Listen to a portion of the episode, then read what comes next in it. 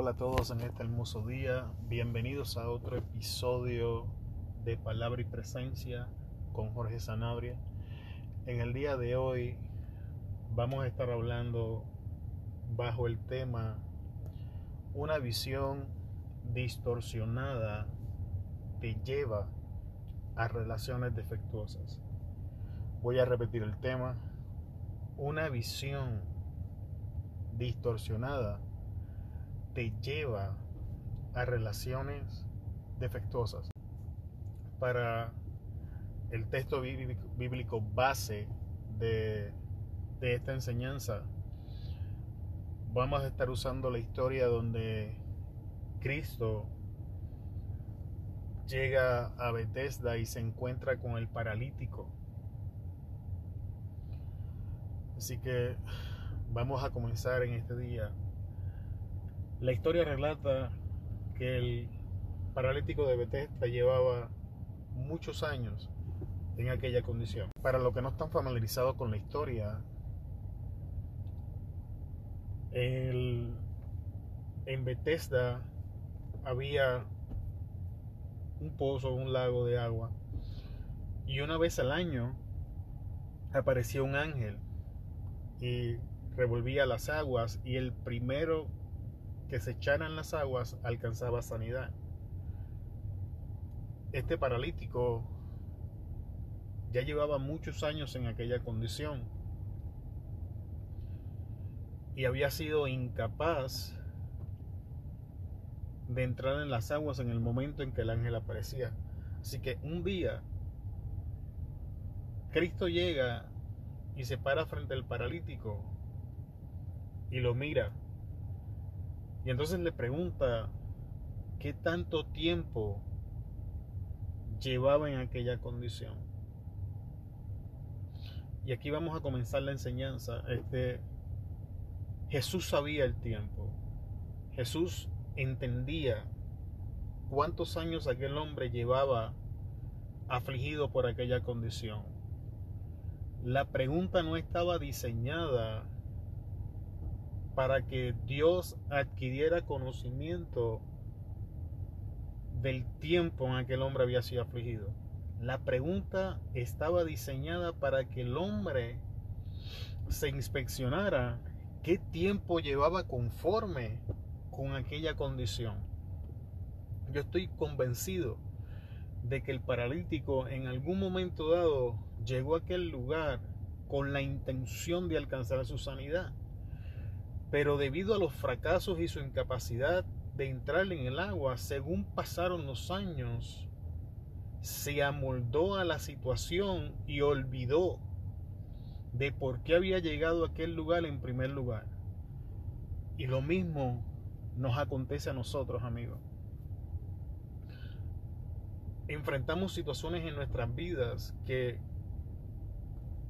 pasan tanto tiempo afligiéndonos, pasan tanto tiempo con nosotros que algo que llegó para entrar y salir de nuestra vida se convierte en algo normal, estableciendo una nueva rutina, añadiendo algo que no debería estar ahí. La primera cosa que tenemos que entender es que la prueba, la crisis, las tormentas, los desiertos, todas estas cosas están diseñadas para llegar, cumplir un propósito en nuestras vidas y salir. No están diseñadas para permanecer permanentemente y establecer un nuevo normal en nosotros.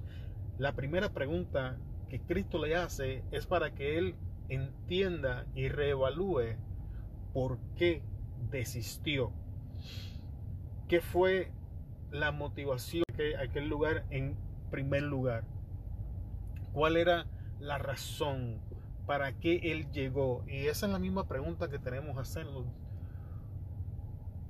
¿Cuál es la razón en nuestra vida? ¿Cuál es nuestro propósito? ¿Dónde quedaron nuestras metas? ¿Qué aconteció con nuestros sueños antes de que esta situación que llegó a nuestras vidas los aplastara?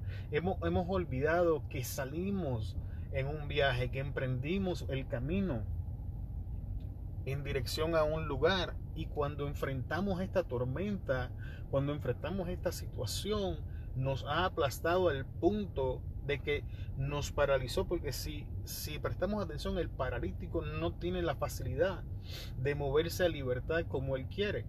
Así que esta situación nos ha paralizado, esta situación nos tiene detenido, esta situación nos tiene estancado y mientras permanezcamos aceptando esta situación, no vamos a poder progresar, no vamos a poder extendernos hacia el futuro, no vamos a alcanzar aquello por lo que fuimos alcanzados por Cristo. Así que el Señor nos pregunta en este día, ¿qué tiempo llevas así? ¿Qué tiempo llevas en aquella condición? Ahora, el paralítico a una pregunta que era con una contestación específica, contesta con una historia.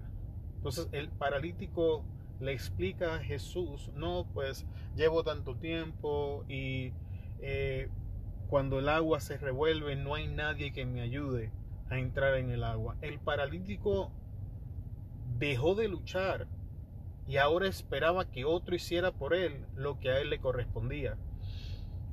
Cuando pasamos tiempo en una crisis extendida como la de este hombre, adquirimos esta mentalidad.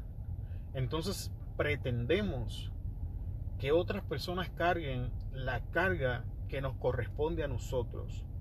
No malinterpreten mis palabras, no estoy minimizando el sufrimiento de nadie, no estoy minimizando la situación de nadie, no estoy diciendo que la situación es difícil, estoy diciendo que tengas razones para estar en el lugar que te encuentras.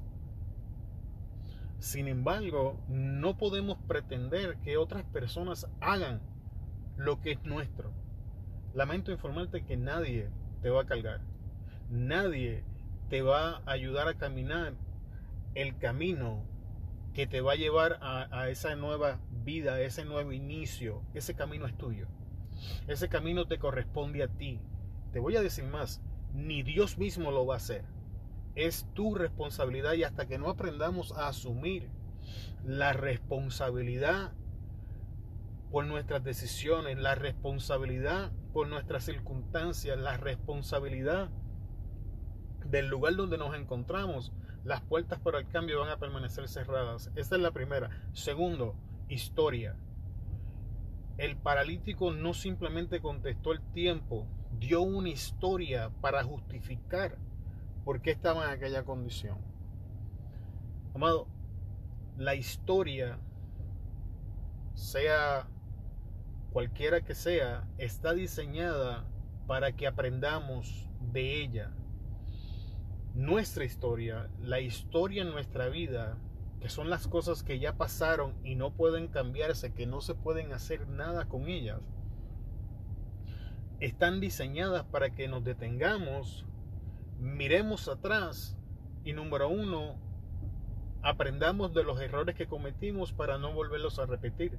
Número dos, está diseñado para medir progreso. Cuando usted se detiene y mira atrás por las razones correctas, entonces puede decir, no estoy donde debería estar, pero estoy progresando.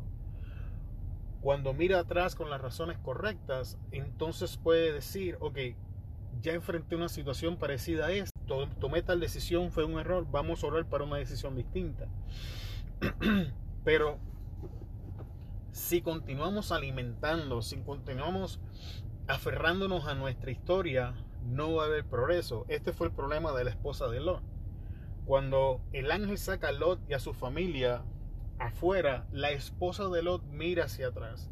Y la razón por la que la esposa de Lot mira hacia atrás es porque ella entendía que su vida estaba quedando atrás.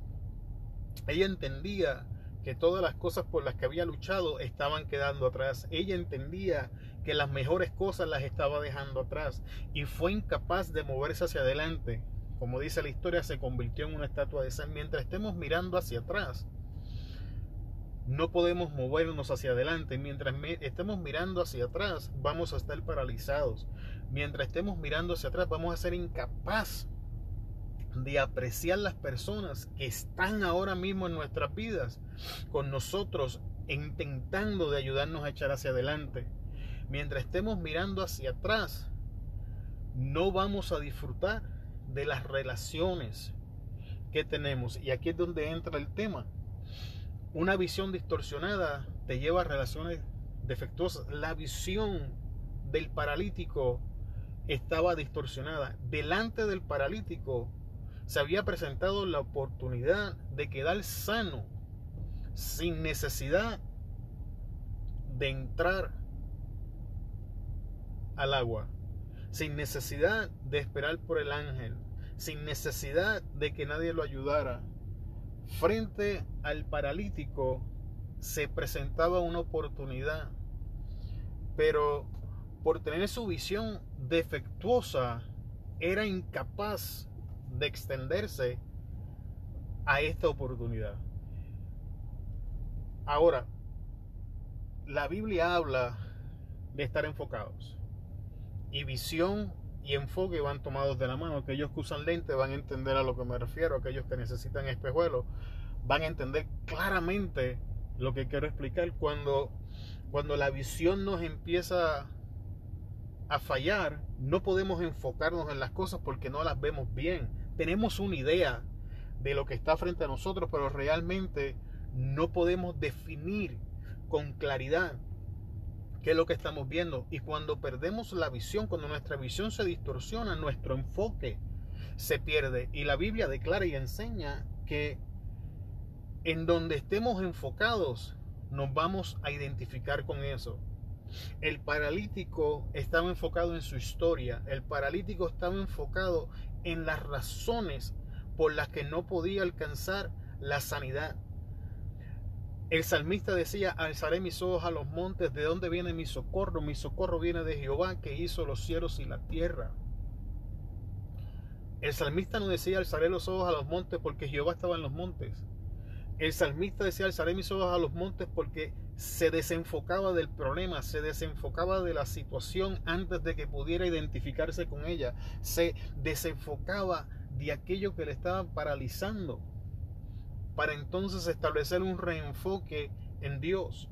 ¿Sabe? Antes de generar cambios, tenemos que reenfocar nuestra visión tenemos que levantar nuestra mirada, sacar nuestra mirada del problema y posarla en aquel que nos puede ayudar.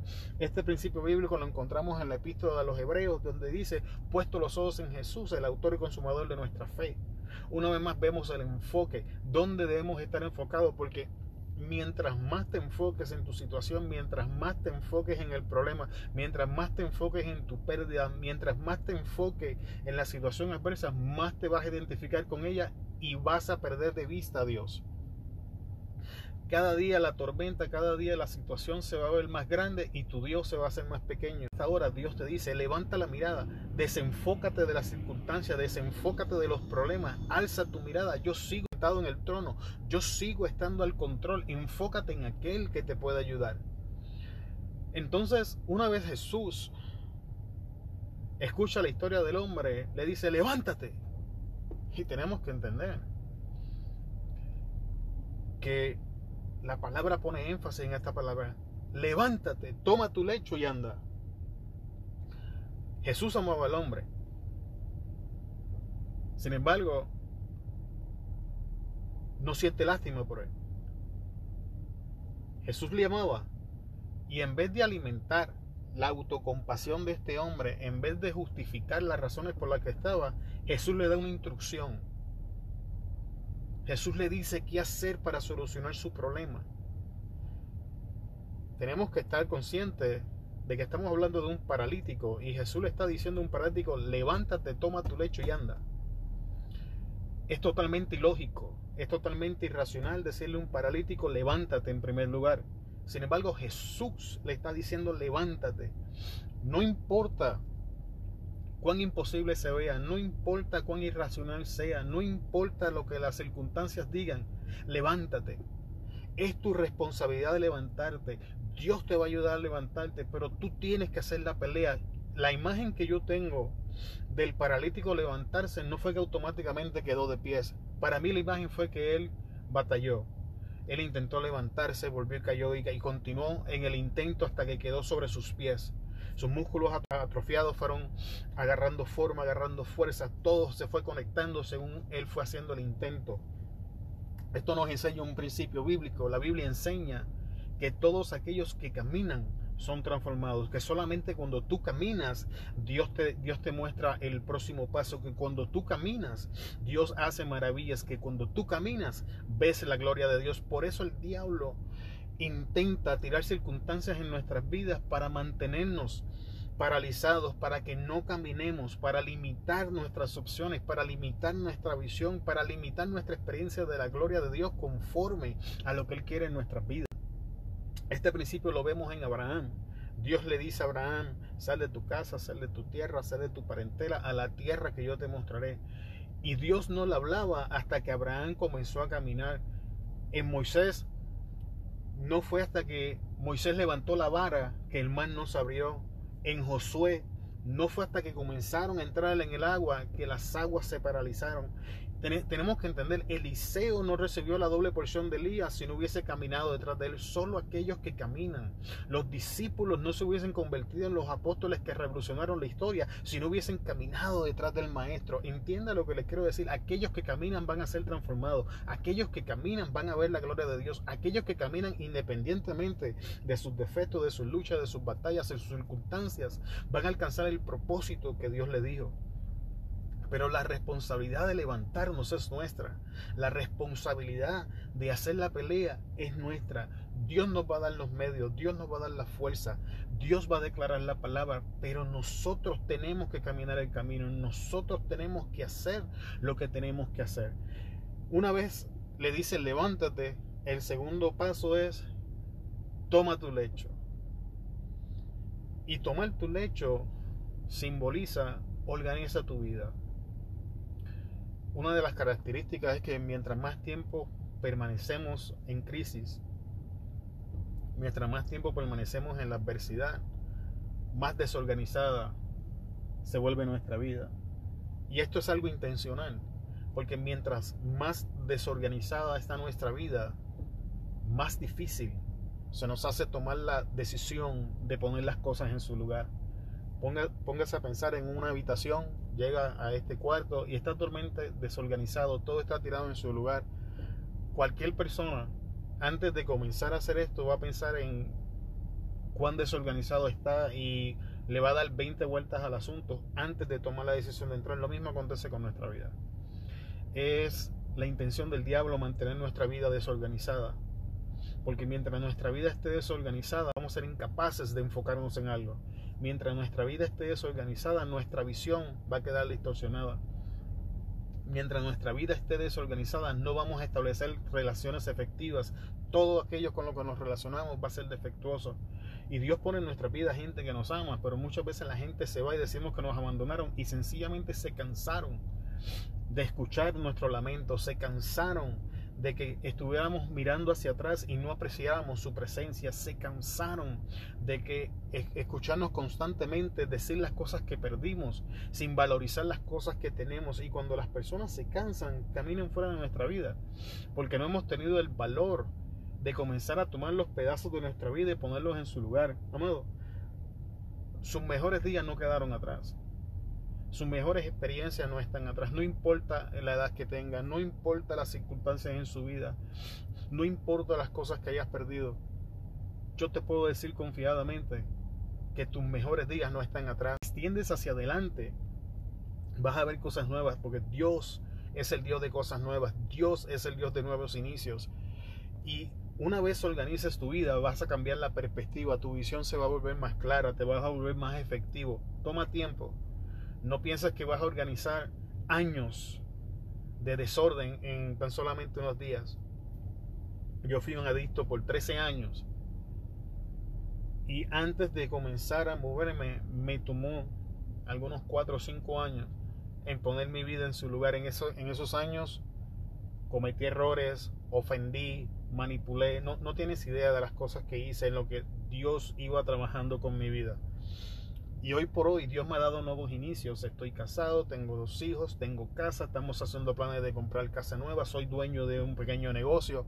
Dios me ha bendecido de la drogadicción, Dios me ha traído hasta donde estoy, así que yo te puedo dar testimonio de que esto es cierto, de que esto es verdadero, de que tus mejores días no están detrás, porque yo pensé en un momento dado de mi vida que yo moría siendo adicto. Y ya estaba creyendo esa mentira hasta que Dios me alcanzó. Y según he ido caminando en estos últimos nueve años con el Señor, Dios me ha enseñado estos principios que estoy compartiendo contigo.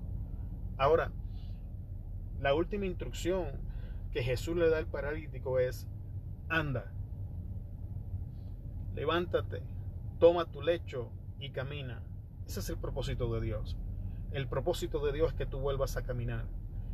Entendamos que el paralítico no había caminado antes, que aunque la Biblia no declara si había nacido paralítico o fue paralítico por alguna circunstancia, lo cierto es que por todos aquellos años el paralítico no había caminado.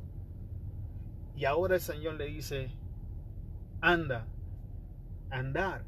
No es simplemente un simbolismo de progreso, es una señal de reintegración.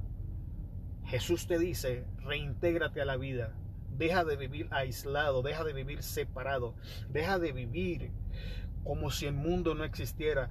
Él te quiere levantar, organizar tu vida para reinstalarte a la vida, para volverte a darte relaciones nuevas, para darte un futuro mejor, para darte nuevas esperanzas, para que vuelvas a hacer las cosas que en un momento hiciste, como ser feliz, sonreír, abrazar, amar, ser amado. Él quiere que tú hagas todas estas cosas. Él quiere reinstalar en tu vida estas cosas. Él quiere que comiences a moverte a un futuro. Y para terminar con esto, la palabra dice que el paralítico, creyendo, fue capaz de hacer todas estas cosas. Si lee la historia, el paralítico se levantó, tomó su lecho y caminó. Todo es posible si puedes creer. Todos tenemos una medida de fe y usamos la fe diariamente. La fe es manifiesta en las cosas que creemos. Decidimos creer que Dios es poderoso y capaz para hacer lo que Él dice que puede hacer? ¿O usamos la fe para creer que las circunstancias no van a cambiar? Todo está en la decisión que tomemos. ¿A quién le creemos? ¿Qué cosas aceptamos? ¿Qué cosas rechazamos? La oportunidad de cambio se ha presentado delante de ti. Lo único que tienes que hacer es decidir. Lo único que tienes que hacer es tomar la decisión de emprender el camino que Dios estableció que te va a llevar a lo prometido. Con estas palabras cierro. Te bendigo en el nombre de Jesús y te veo mañana en el próximo episodio. Amén.